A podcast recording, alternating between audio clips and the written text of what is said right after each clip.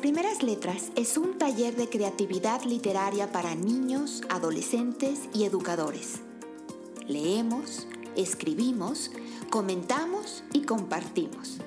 Escúchanos simplemente para alimentar tu pasión por las letras o como recurso educativo para maestros, padres y alumnos de primaria y secundaria. Esta es una producción de Colegio Valle de Filadelfia y mis alumnos y yo, Elisa Guerra, seremos tus anfitriones.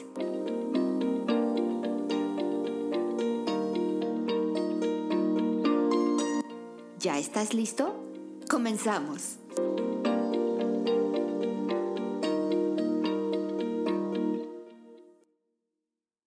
Felices Pascuas.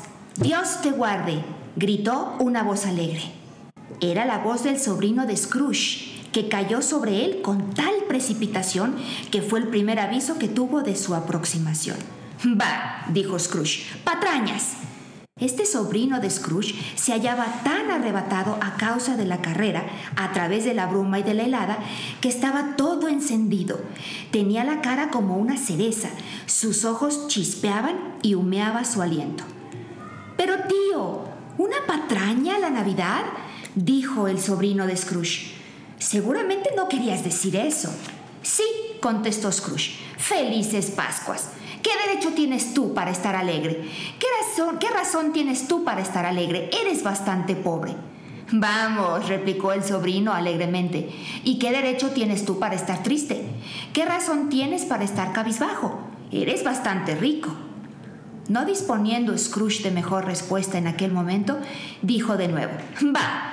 Y a continuación, patrañas. No estés enfadado, tío, dijo el sobrino. ¿Cómo no voy a estarlo? replicó el tío. Viviendo en un mundo de locos como este. Felices Pascuas, buenas Pascuas te dé Dios. ¿Qué es la Pascua de Navidad sino la época en que hay que pagar cuentas no teniendo dinero? En que te ves un año más viejo y ni una hora más rico. La época en que, hecho el balance de los libros, ves que los artículos mencionados en ellos no te han dejado la menor ganancia después de una decena de meses desaparecidos.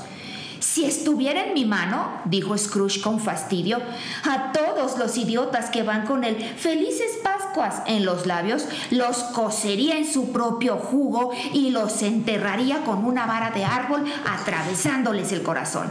Eso es. Tío, suplicó el sobrino. Sobrino, repuso el tío secamente, celebra la Navidad a tu modo y déjame a mí celebrarla al mío. Bueno, pues este es un fragmento de una novela corta de Charles Dickens que se llama Cuento de Navidad. ¿Alguien conoce esta historia? Sí. Sí, seguramente que sí, si te esfinge. En una película llamada Matilda, ella misma lo menciona, que está leyendo Charles Dickens. Sí, exactamente. Charles Dickens, de hecho, fue un escritor inglés eh, muy, muy interesante. Él tuvo una vida muy interesante y es autor de este cuento que se ha hecho además en muchas películas. También se le ha llamado eh, El fantasma de la Navidad o Los fantasmas de Scrooge. ¿Quién recuerda más o menos cómo es la historia? Pues es de un señor avaricioso Ajá. que, bueno, ya llegó la época de la Navidad y pues él como que empieza a tener las alucinaciones de tres fantasmas de la Navidad. Este, no recuerdo muy bien, pero uno es como el pasado, el fantasma del presente, así como del la futuro. Navidad pasada. Ajá, la Navidad presente y la Navidad futura o algo así. Y como que él se va dando cuenta de que cómo es la Navidad para las demás personas, no solo para la gente rica, sino también como para la pobre y cómo le va afectando. Así es, exactamente. Y ahorita escuchamos un fragmento eh, muy al principio de esta novela, que también se le ha llamado cuento, pero en realidad es una novela breve, una novela corta, eh, que nos habla perfectamente bien de cómo es la personalidad de este señor Scrooge. ¿Sí te esfinge? Ese caso sí yo la había visto, pero tiene, tiene modificaciones. Por ejemplo, en lugar de ser un señor, es una chica cantante. Bueno, claro, puede haber muchas otras historias quizás inspiradas en esta historia. Pero también era de tres fantasmas que eran del presente, futuro y pasado, sí. Y ella también empieza a celebrar la Navidad después de haber visto eso. bueno, pues es muy, es un, um, es un trabajo que lleva, llega como muy a tiempo para esta época. Este es nuestro último episodio de este año, de 2009, nuestro último episodio 2019, si este es nuestro último episodio del 2019.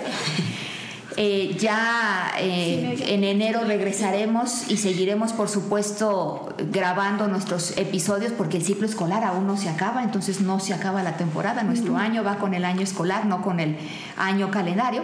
Pero de todos modos, eh, estamos cerca de la Navidad y, y creí que sería este un muy buen trabajo para presentarles.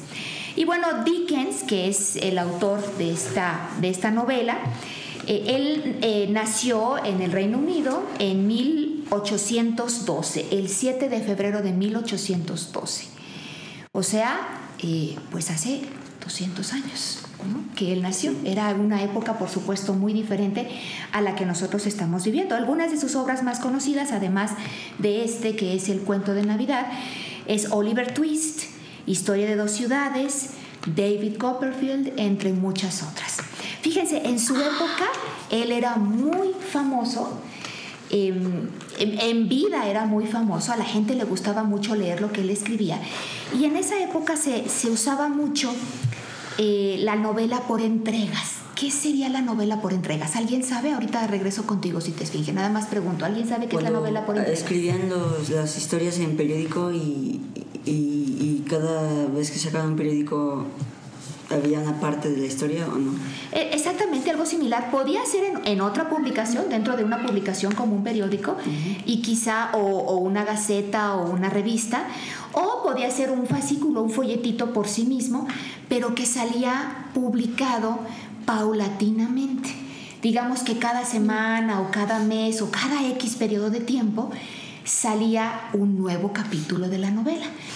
Y bueno, era muy común ese tipo de, lectura en aquel tiempo porque la gente era muy pobre y no tenía suficiente dinero para comprar un libro completo de una sola vez. Entonces hagan de cuenta que era abonos chiquitos para comprar su librito, pero lo iban comprando en capitulitos y, y lo iban leyendo. Y bueno, él era muy, muy, muy popular. Tuvo una infancia difícil. Su papá era muy despilfarrador. ¿Qué es eso de despilfarrador? ¿Que gastaba lo tonto? Que gastaba mucho dinero y muchas veces a lo tonto. De tal manera que fue acumulando muchas deudas. ¿no? Le debía a mucha gente. Y un buen día, o más bien un mal día, pues los, los acreedores, la gente a la que él le debía, lo demandaron y este señor fue a dar a la cárcel por el dinero que debía. Y fíjense, en aquel tiempo, bueno, pues el papá obviamente era el que tenía que sostener a la familia y en aquel tiempo era posible que si a alguien lo metían a la cárcel, su familia podía ir a vivir con él a la celda de la cárcel. Y eso era mejor que estar afuera, porque si estaban afuera no tenían manera de vivir. No, los echarían del lugar donde vivían, no tendrían para comer. Entonces, la mayoría de la familia, la, mayor parte de los hijos, las hijas de, de, la familia y la esposa se fueron a vivir con el papá de Charles Dickens, de Carlos Dickens, a la cárcel. Pero él no, él tenía 12 años y lo que hizo es que comenzó a trabajar en una fábrica, en una fábrica que se encargaba de hacer betún para bolear zapatos, grasa para bolear zapatos. Y su trabajo era hora tras hora, tras hora, tras hora, pegar las etiquetas en los frascos de betún, con 12 añitos, imagínense. Entonces tuvo una vida muy difícil y cuando creció y escribió sus libros, pues en muchas de sus novelas él hablaba de la injusticia y de la vida difícil de los obreros en las fábricas. Y como llegó a ser un, escritor muy reconocido, pues le llegó a ir muy bien económicamente y se dedicó a ayudar mucho a la gente. Entonces es una historia eh, con un inicio difícil, pero, pero en el que él, con los aprendizajes que tuvo, después pudo hacer muchas, muchas cosas buenas para, para la gente. Ahora sí, sí te esfinge, que querías tú decir algo hace ratito. Sí, de hecho, he escuchado 4000, bueno, de todos esos títulos que acabas de mencionar sobre los libros que él escribe, el del el de la historia de dos ciudades, Sí. este también lo mencionan en, en un libro, pero está en inglés. bueno, de hecho, Charles Dickens, Charles Dickens o Carlos Dickens, obviamente al ser inglés, escribía en inglés. Y el, el fragmento que les acabo de leer es está Adaptación. es no más que una adaptación es una adi- eh, eh, eh, traducción es una traducción yo tengo aquí la, la edición de Cangrejo Editores ediciones Gato Azul eh, y tengo aquí eh, esta versión que obviamente tuvo que pasar por manos de un traductor esto es algo interesante porque hay gente que dice que el traductor es simplemente eso, una persona que traduce las palabras de otro a otro idioma. Pero hay quienes dicen que el traductor en sí es un co-creador junto con el escritor. ¿Ustedes qué opinan? ¿Qué creen que sea el que caso? tienen razón. Sí. ¿Quiénes tienen razón? Lo- con- los que dicen que es un co-creador. ¿Y por qué sería?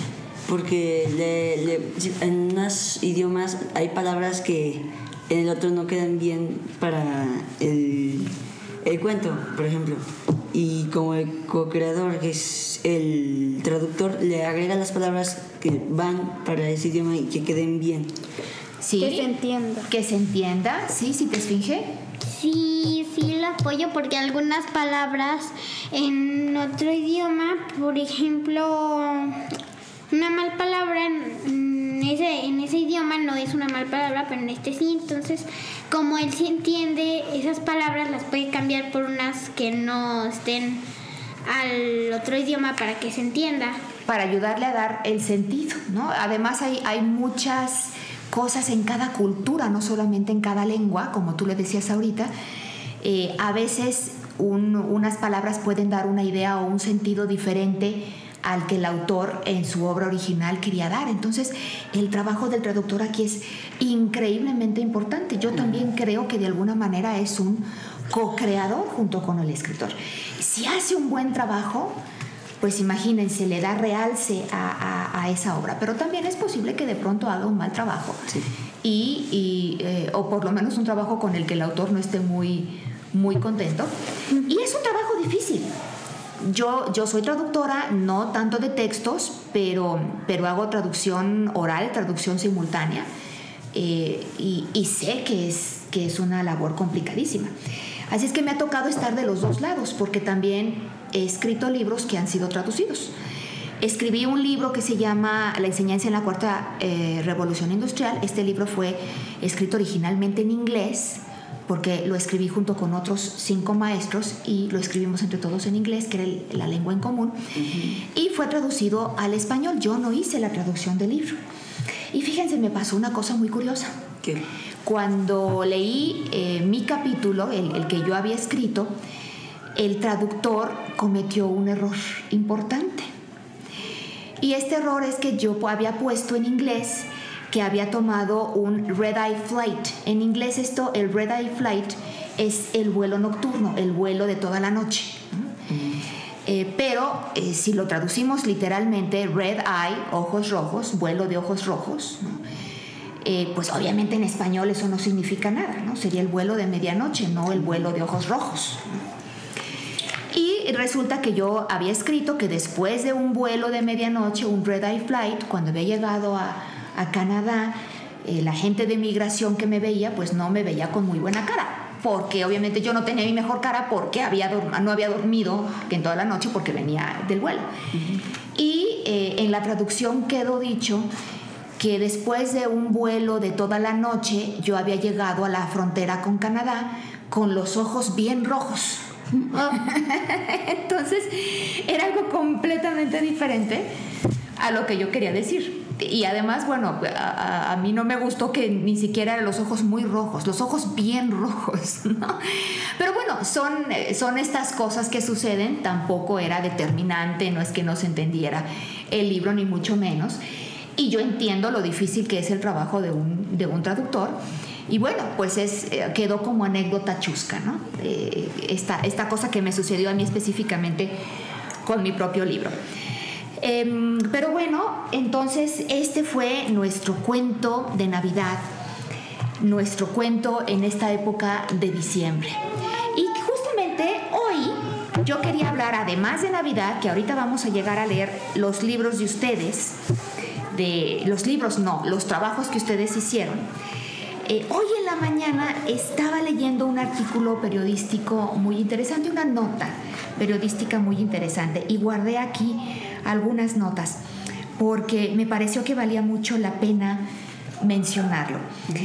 Hoy no vamos a hablar de nuestras palabras de Funderelele, pero quiero presentarles una palabra que aprendí hoy en la mañana. Y esta palabra es triscaidecafobia. Triscaidecafobia. Triscaidecafobia. Ahora yo la estoy leyendo en inglés y supongo que debe de existir también en español, aunque ahorita justamente estábamos hablando de que hay palabras que existen o no, quizá no exista, pero triscaidecafobia. ¿A qué le suena? Tiene las mismas, tendría las mismas raíces en español que las tuvo en inglés. Vamos separando.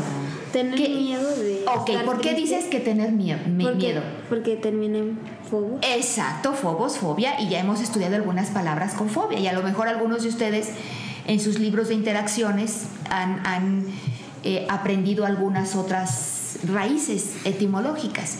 Entonces ya tenemos una primera palabrita que es fobia. Entonces sabemos que la palabra significa miedo a algo. ¿Estamos de acuerdo en eso? Sí. Ok, vamos a separar la otra palabra. Triscaide. Triscaideca. Deca 10. Deca 10. Muy bien, Félix Paramo. ¿Qué otras palabras tienen la etimología eh, de deca? Que esta raíz deca que significa 10. Pues, Década, por ejemplo. Decatlón. Decatlón, exactamente, sí. Décadas son 10 años. Deportes. En deportes, decatlón, ¿qué sería un decatlón? De 10 una tienda. actividades físicas. 10, ok, sí, 10 actividades físicas. ¿Qué otra palabra se les ocurre? De. Un decálogo. Decálogo. Bueno, pero Decímetro. Sí, muy bien. Decímetro también.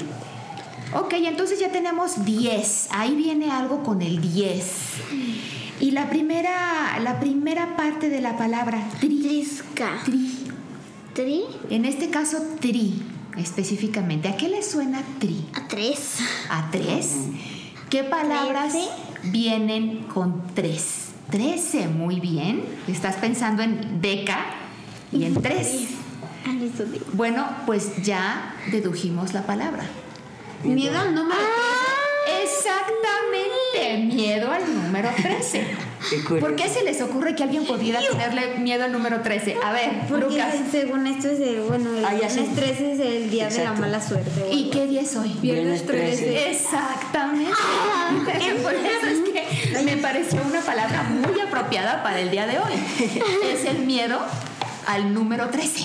Ay, Miedo al número 13. Y de hecho, este miedo lo podríamos traducir como superstición. Hay mucha gente que de verdad, de verdad, cree que el número 13 es de muy mala suerte. Y tanto es así que a lo mejor ustedes, eh, si se han fijado, hay edificios, eh, hoteles, por ejemplo, que se brincan el piso 13 Sí. porque muchos de los huéspedes quizá no querrían quedarse en el número 13, en el hotel, en, en el piso 13, porque que- pensarían que es de mala o suerte. en, el, o en la habitación 13. O en la habitación 13. Fíjense la próxima vez que viajen en avión, generalmente no hay fila 13. De la 12 se brincan a la 14, porque había gente que no querría sentarse en la fila 13 porque creen que les podría pasar algo, ¿no? Ahora, yo estuve leyendo esta nota que me pareció muy interesante porque eh, eh, me, puso, me hizo pensar de dónde vendrá eso de- del viernes 13. ¿no? Y fíjense lo que decía la nota, era, era de CNN. Eh, aparentemente se cree que viene del código de Hammurabi. ¿Quién sabe qué es el código de Hammurabi? No sé. No sé. Bueno, pues este es un código legal, uno de los más antiguos escritos que se conoce. Eh, un código legal era una serie, un conjunto de reglas y de normas Mm, para, para, digamos, eh, ordenar las actividades de comercio, las actividades Estaba en mercantiles. una piedra, ¿no? Exactamente, sí, está grabado en una piedra. Hammurabi fue un rey, un rey de Babilonia en la antigua Mesopotamia, más o menos alrededor de 1750 años antes de Cristo, o sea, muy, muy, muy, muy, muy, muy antiguo. Bueno, pues resulta que por ahí alguien, alguien se dio cuenta aparentemente de que el código de Hammurabi no tenía una ley número 13 o una regla número 13, ¿no? Eh, pero en realidad esto fue más bien un error. Sí existe la regla o la ley número 13 en el código de Hammurabi, pero aparentemente el traductor La se la saltó, se brincó sin querer un renglón, cometió un error hablando de los traductores, este trabajo tan difícil, ¿no? Entonces, eh, eh, por ahí como que dicen que por ahí pudo haber empezado el miedo de que, bueno, si en el, al número 13, pensando en que si en el código de Hammurabi se habían brincado la regla número 13, pues por alguna muy buena razón sería, ¿no?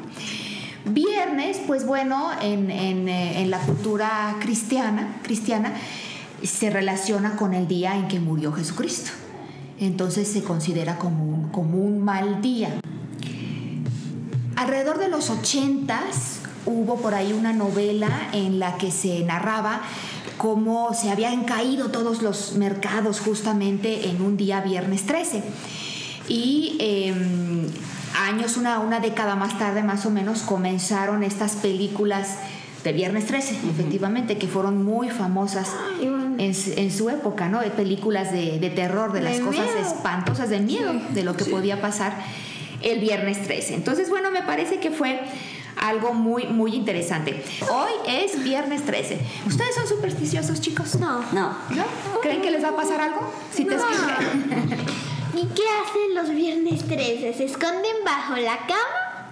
No, yo creo que la gente eh, pues vive, pero hay muchas personas que evitan en ese día viajar.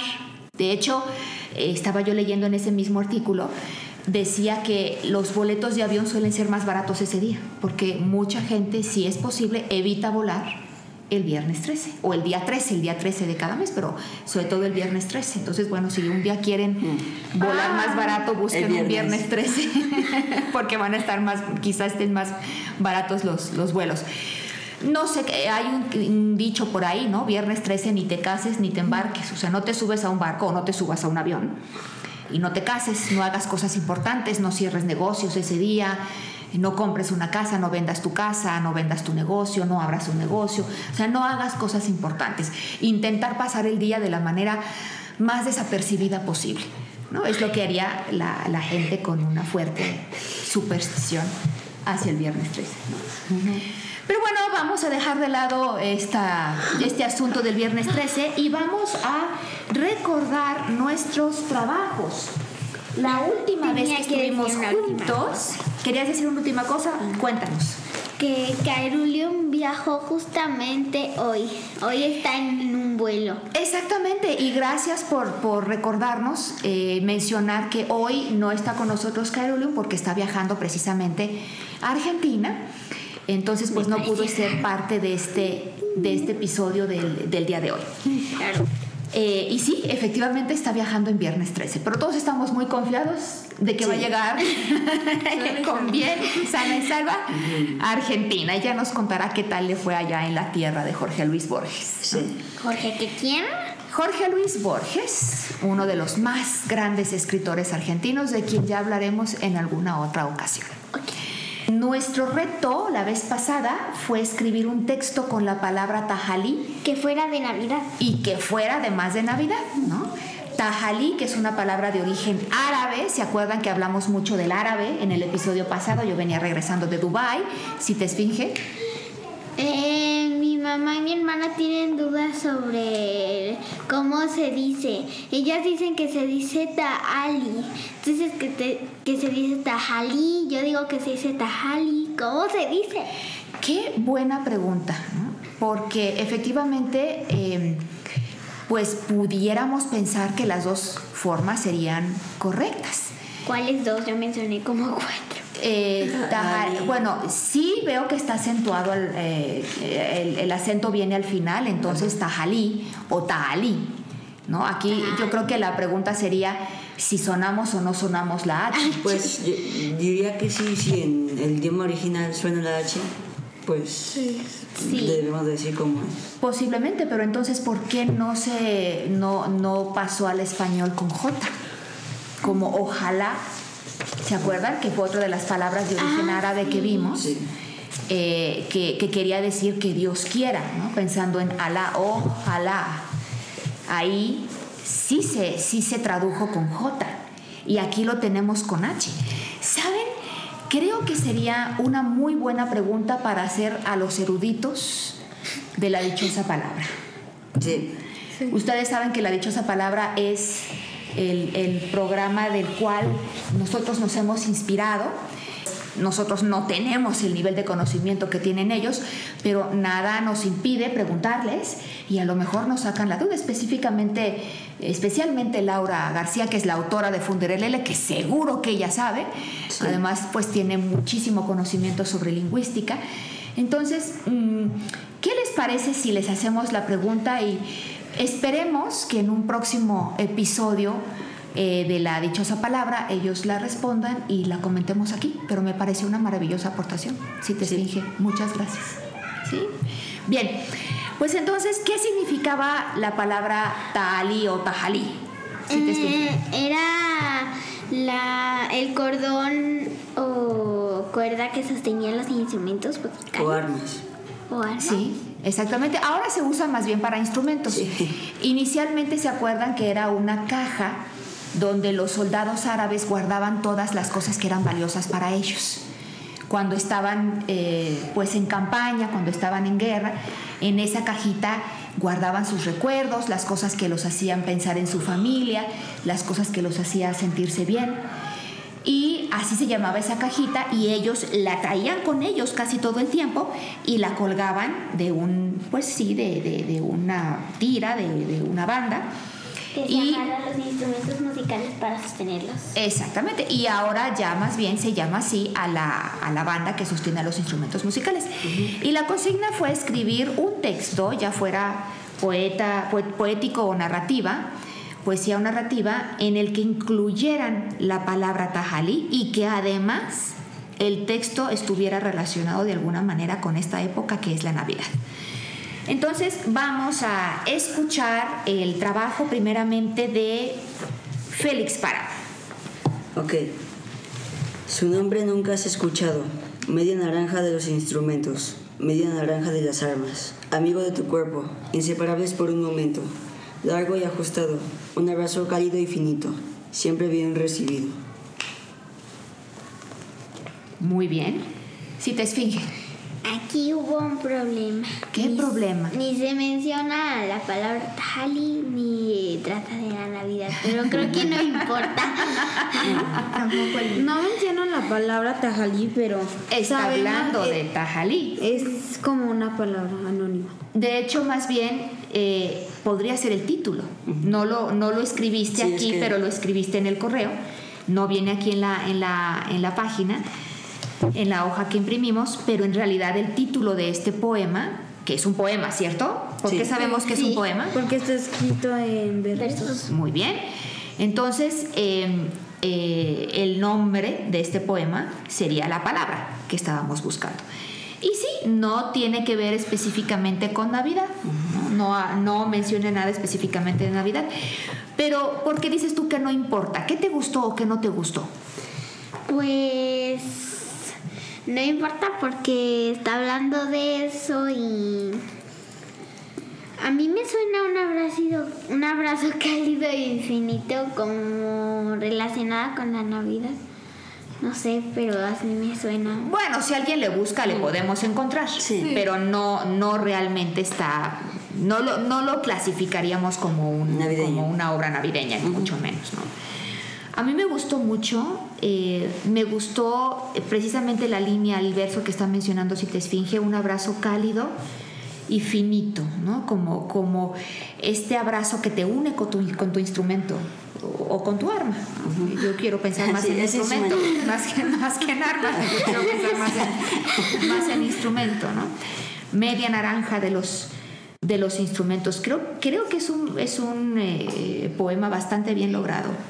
Félix, a mí, me, a mí me gustó mucho. ¿Quién más quiere decir algo? Felicia. Este, yo creo que aunque no contenga la palabra tali, es como una buena descripción de ella. Sí, exactamente. Es un poema descriptivo. Si te esfinge, Y me parece bien lo de media naranja en los instrumentos y media naranja en las armas, porque sirve para los dos.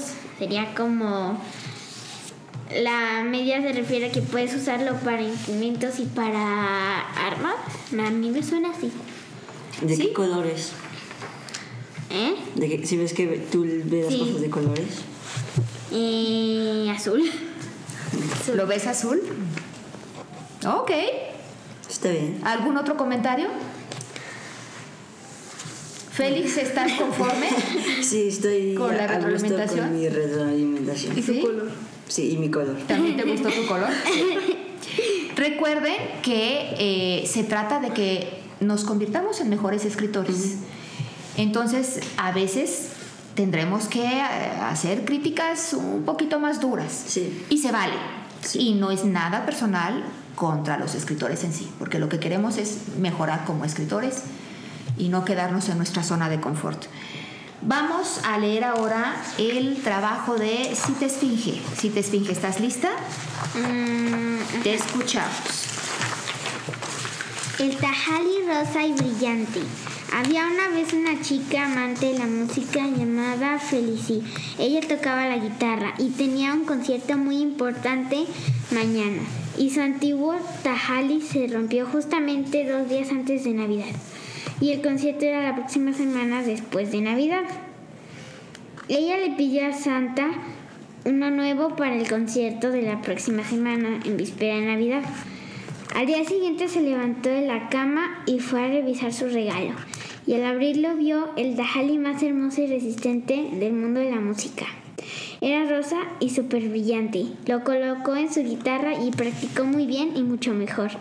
Llegó el momento de- su concierto y al llegar al escenario quiso iniciar la canción, pero empezó a flotar en el centro del escenario y le salieron unas alas largas y brillantes que la paseaban por el lugar. Empezó a tocar y a cantar. Todas la miraban y aplaudían al mismo tiempo. Era hermoso, pero Y ahí quedó. ¿Quién quiere ser el primero en comentar? Eh, Lucas. Si este cuento lo publicáramos también como tal vez no todas las personas sabrían que como que los dibujos son las comas o algo así.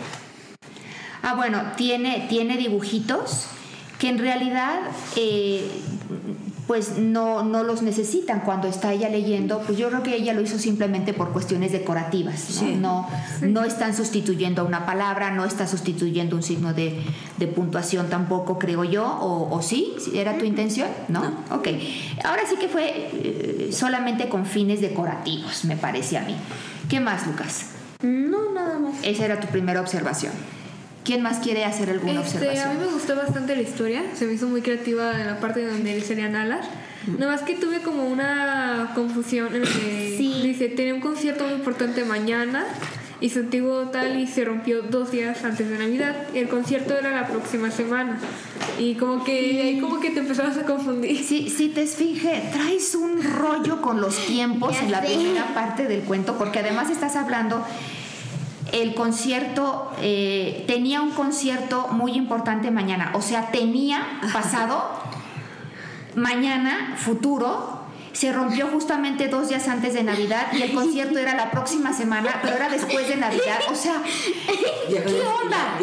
Yo, estaba así como que intentando brincar y dije, por ahí se nos va a ir. Yo creo que fue así como una anécdota de que le pasó que se le había roto. No sé, era 26 de, de diciembre y era su concierto.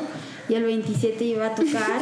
Y dos días antes se le rompió el tajalí. Y luego para Navidad pidió otro. Y Es un viaje al pasado. Ajá. Lo pidió de nuevo. Pero finalmente, eh, si te esfinge, no, no pidas perdón, no le hace falta. siento que esta es una intervención autoral donde tú quieres como que explicar de más. Es que el concierto era, era mañana, eh, pero, pero ya va a ir a Navidad, pero ya iba a venir Santa, pero no, no le hace falta a la historia. Con que digas que, que había un concierto en unos días que era muy importante, con eso no, no tienes que dar tanta explicación con, con respecto al tiempo, ¿no? Y si sí quieres dar una explicación con respecto al tiempo, bueno, pues ponte de acuerdo primero y, y, y defínete en, en, qué tiempo vas a usar y, y, qué día realmente y qué día realmente sería. ¿Qué más queremos comentar? Eh, me gustó que pusiera la historia en, en suspenso. O sea, que quedó a medias, quedó un pero. Sí. ¿Qué opinan de eso? Este, pues como que te da a ti la oportunidad de pensar que sigue. Sí, aunque a mí, por ejemplo, me, me estresa que, que pongan un pero, porque empiezo a imaginar muchas cosas y, y luego quiero una continuación y a veces no hay. ¿Será que esto va a ser una novela de entregas? sí, te expliqué. La próxima semana nos trae la siguiente parte. En el próximo episodio nos traerás la siguiente parte. Sí, estoy de acuerdo. El pero te dice todo era hermoso, pero entonces ya estás tú ahí esperando algo que no era hermoso, un problema, alguna otra cosa, ¿no? Eh, bueno, pues yo creo que es, es, es, muy buena idea y muy buen comienzo. Creo que sí le falta trabajo, si te esfinge. Eh, eh, pero creo que es, que es muy buena idea como para seguirla abordando. ¿no? ¿Alguien más que quiera comentar? No. ¿Ya ningún comentario? Sí. Vámonos entonces al trabajo de Jerónimo X, que se titula El soldado y su ejército. Y vaya que vamos a escuchar tu voz ahora sí, Jerónimo. Por lo menos para leer tu trabajo, cuando estés listo. Había una vez un soldado que era muy feliz con su familia, pues se había retirado para tener una vida tranquila, pero, pero un día el general con quien trabajó le avisó que le darían un reconocimiento por su labor. Durante el evento se le entregó un obsequio y al descubrir que era se dio cuenta que era tajalí. Antes de retirarse el general le, dio, le dijo que solicitaba nuevamente su apoyo para ir a la guerra y, se, y, que el obsequio serviría para, la, para su lucha. El soldado se quedó pensativo pero al final aceptó el trato. A la mañana siguiente practicaron técnicas de lucha junto con todo su ejército. Su objetivo era ganar la batalla. Practicaron durante días completos y, y un buen día tomaron sus caballos y se marcharon a, pelear. Cuando llegaron empezaron a lanzarles palos, flechas y bolas de fuego. Entonces el soldado sacó su espada del tajalí, dio la señal de guerra y empezó a pelear ganando la batalla. Su ejército con su ejército. Se sentía muy orgulloso porque había ganado el respeto de todos y al fin regresaría con su familia con un gran orgullo. ¿Quién quiere ser el primero en comentar? Lucas. Yo al principio pensé que era como. Era una historia como del presente, como los tiempos de ahora, y luego cuando dijo que sacó su espada me, me saqué de onda. Y no solamente la espada, Ajá. los palos, las flechas y las bolas de fuego. Ajá, entonces ya ahí se comprende que era el pasado. Sí, que era, que era en otro momento. Me pasó lo mismo, Lucas. Sí. Y es un texto narrativo, Eso es un texto narrativo. ¿Por qué? porque no está escrito en verso. Está escrito en prosa, creo. Está, sí, está escrito en prosa y nos está contando una, una historia. Bueno, los poemas también podrían contarnos una historia. Este, en los primeros párrafos este, hacen como rimas. Había un soldado que era muy feliz con su familia, pues se había retirado para tener una vida tranquila. Como que en esas partes va rimando mucho. Me, me gustó eso. ¿Salió verso sin esfuerzo o fue, o fue a propósito? Eh, más comentarios sobre el soldado y su ejército. ¿Es un cuento navideño? No. Bueno, pues como que no quisieron escribir de Navidad, si te esfinge. A mí me suena blanco. Ok. No. Blanco y gris. ¿Te suena blanco? O si escuchas los colores o ves los colores. Ambos. O sea, como que se la figura blanco. Lo siente blanco, lo percibe blanco. Algo muy- Blanco, que es el que es el color de la paz, qué extraño. Y es una batalla. Esto es, esto es una batalla, esto es guerra. Jerónimo, em, a, mí me, a mí me parece eh, que, que la historia podría dar más. La siento muy plana. Le dan un reconocimiento, le regalan un, un- el, el tajalí y Pelean y se este, acabó. pelean y ganan. Como, como que me quedé con ganas de emoción. Sí. Sí. ¿no? Eh, creo que es un buen ejercicio, eh, pero la historia te puede dar para mucho más. O sea, sácale algo. No, no, no, no nos la dejes tan plana. Cuéntanos alguna cosa que nos emocione, que nos intrigue, que nos dé miedo o que nos dé alegría, porque finalmente esa es una de las labores también de la literatura. ¿O qué opinan ustedes, chicos? Le salió bien. No, no hubo ningún problema. Pero sí, le, le hace falta más. Es como más sencillo. acción. Pues entonces estamos listos para nuestro siguiente reto. Para platicarles de este reto, les quiero contar que la semana pasada estuve en Nueva York. Y una de las cosas que más me gusta hacer cuando estoy de viaje es visitar los museos. Y en Nueva York hay muchísimos museos, pero uno de mis favoritos, quizá el favorito, junto con el Museo de Arte Metropolitano de Nueva York, pero quizá todavía más eh, gustado, por lo menos para mí, es el Museo de Arte Moderno de Nueva York, que es reconocido por su nombre corto, que es MoMA. Sí. ¿no? que es eh, Museum of Modern Art, ¿no? el Museo de Arte Moderno de Nueva York. Y yo tenía muchas ganas de visitar este museo nuevamente porque justo lo acaban de abrir después de que permaneció cerrado por remodelación durante, uf, pues yo no sé, yo creo que por lo menos un año, no, no sé exactamente cuánto tiempo, pero apenas, apenas acaba de, de volver a abrir. Eh, majestuoso, maravilloso, tiene trabajos maravillosos de arte. Eh, entre ellos eh, podemos eh, mencionar que hay pinturas de Van Gogh, hay trabajos de Dalí, ahí está eh, la persistencia de la memoria, que es una de las obras maestras de Dalí, hay, hay varios trabajos de Picasso, hay de Gauguin, hay de Cézanne, tenemos también ahí mexicanos representados como Diego Rivera, ¿no? Siqueiros me parece que también está en, en este museo. Y eh, una de las cosas que más me gustan del arte es cómo trasciende las fronteras de lo visual y muchas veces llega también a la música y a la literatura. Hay muchas obras eh, plásticas inspiradas en obras literarias y viceversa, y también con la música. Lucas. La de persistencia de la memoria es la de los relojes que se derriten. Exactamente, sí, ¿no? que, que es este, una, una, de, una, pues quizá la más conocida de Dalí, ¿no? La persistencia de la memoria. Sí, maravilloso, buena, buena memoria.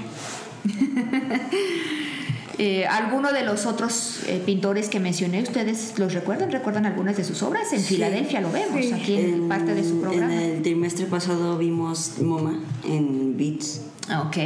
Y, y recuerdo a Tacita Dean, a Keiwo Kiang, a Giacomo Bala. Mm, Andy Warhol. ese no estaba en los beats. Pero, Lo conozco. ¿lo reconocen? ¿Recuerdan a Andy Warhol? Sí.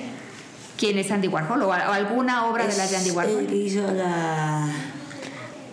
Se me olvidó el nombre. de- Sopa. Ajá, esa, esa, esa. Exactamente. sí. Candle. Eh, sí, muchas, muchas eh, latas de sopa. pintó a Marilyn Y Monroe. también a Marilyn Monroe, sí, fue realmente eh, uno de los íconos, grandes íconos del pop art o del arte pop. En fin, podríamos hablar un montón sobre arte y su relación con la literatura. Y me da mucho gusto decirles que justamente eso es lo que vamos a hacer en nuestro próximo episodio. Vamos, Vamos a a tener una invitada especial eh, una grande entre las grandes. Ella es Patricia Ortiz, una además muy querida amiga. Ella es poeta, ha escrito y ha publicado eh, poemarios, ha presentado su trabajo en lugares tan importantes como la Universidad de Harvard o como la FIL de, de- de Guadalajara, la Feria Internacional del Libro de Guadalajara. Inicialmente ella está formada como, como abogada en leyes, ¿no? es una formación interesante que, que se combina con la parte muy humanista de la poesía y también es historiadora del arte, ¿no? es maestra en historia del arte. Entonces, uy, eh, creo que va a ser un programa delicioso, vamos a poder platicar mucho con ella sobre poesía y sobre la relación del arte con la literatura. Si te esfinge, te mueres por decir algo. Nos hablaste de ella. Dijiste que íbamos a tenerla aquí después del doctor Alexander Ullo. Sí, sí, sí, bueno, pues ella será nuestra siguiente invitada en, en enero. Estará con nosotros, así es que vayan pensando ¿Qué preguntar? en qué le preguntarían, que tenga que ver con poesía, cualquier pregunta que tengan sobre poesía y sobre arte, ¿no? Sobre arte y sobre poesía, que son sus, sus áreas más fuertes. Y por cierto, eh, ella además es maestra, es una gran maestra, trabaja principalmente con, se llama Patricia Ortiz y trabaja principalmente eh, dando clases en preparatoria, o sea, más, en niveles más, más arriba que el nuestro Más avanzado. más avanzados. Eh, pero bueno, ella con mucho gusto ha aceptado nuestra invitación para compartir un, un episodio con nosotros. Y en preparación para ello, les volví a traer otro regalito. Ah, gracias. Primero, su lápiz del MoMA, para que por favor escojan el color de lápiz que quieran, ábranlos y escojan qué color de lápiz quieren. Ahora no vamos a escribir un texto pensando o tomando una palabra. Ahora vamos a tomar una imagen. Hoy vamos a dejar descansar a Funderelele y en vez de una palabra, ustedes van a escribir su texto. Nuevamente puede ser eh, poesía o narrativa, como ustedes quieran, pero tiene que ser inspirado en una imagen artista, artística. Y tengo aquí algunas postales que traje del MoMA. Estas son obras que están en el MoMA, están boca abajo de manera que no las pueden ver y cada quien va a tomar una. Rápidamente, rápidamente, yo- yo rápidamente, terminé. rápidamente, rápidamente, rápidamente, rápidamente. Me, me tocó el gato y el pájaro. ¿De quién? De. ¿Quién sabe? Aquí está escrito atrás. Su- ¿Sabías el nombre de la obra? Porque la hemos visto también aquí en De Filadelfia. De por ti, muy bien. ¿Qué- ¿A quiénes tienes tú? Eh, ¿Dónde dice? Persistencia de la memoria. Ya la estamos viendo. Es la persistencia de la memoria de Dalí. A mí Muy me bien. tocó de René Magritte, Ah, Magritte. de. Ok, sí, muy bien. Este, este es maravillosa. Magritte es uno de mis favoritos. De El no- espejo falso sería en español. Este, a mí me tocó Gita- La Gitana Durmiendo. Esta fue uno de los, bueno, de Henry Rousseau. Esta fue una de las que vimos en De las nuestros que nos aprendimos. Ajá. Ah, ok, justamente. Bueno, de Rousseau, eh, mucho se podría decir. Eh, pintor maravilloso. ¿Saben que él no tuvo ningún entrenamiento formal como pintor?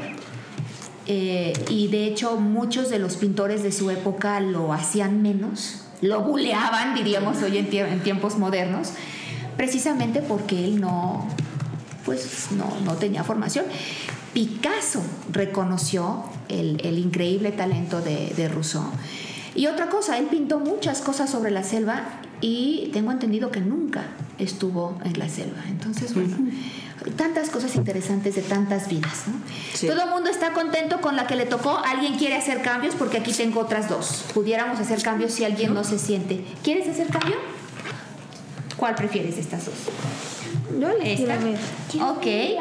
Entonces Jerónimo está cambiando para una obra de Paul Gauguin que se llama Naturaleza Muerta con tres perritos, con tres cachorritos. Pasa nada si alguien quiere hacer un cambio. También tenemos esta que, que despreció Jerónimo. La verdad, yo me siento ¿Quieres quedarte con- agradecido con... lo que tengo. Ok, muy bien. Esa es una pintura, parece una foto. Está muy bien hecha. Esta que estamos Imagínate viendo es de Andrew. Wyatt y se llama El mundo de Cristina. Esta es muy linda. Sí. Bueno, pues entonces lo que vamos a hacer es que le vamos a, a mandar a Kairulium una foto de estas tres para que ella elija. ¿Nadie más quiere hacer cambios? ¿Todo el mundo No, está conforme con que la tiene? con la mía. Ok, perfecto. Pues entonces con esto cerramos nuestro sexto episodio de las primeras letras. A todos ustedes que nos escuchan, gracias por habernos acompañado. Y cuéntenos, cuéntenos, escríbanos en nuestros medios sociales y cuéntenos cuáles son sus obras de arte favoritas, sus pintores favoritos. Así como nosotros estaremos trabajando también con arte y literatura. Ojalá que ustedes nos cuenten también, no solo de sus obras literarias favoritas, sino también de sus pintores y sus obras favoritos. Muchas gracias Y nos vemos en nuestro próximo capítulo que será ya en enero del 2020. Hasta pronto. Hasta pronto. Bye.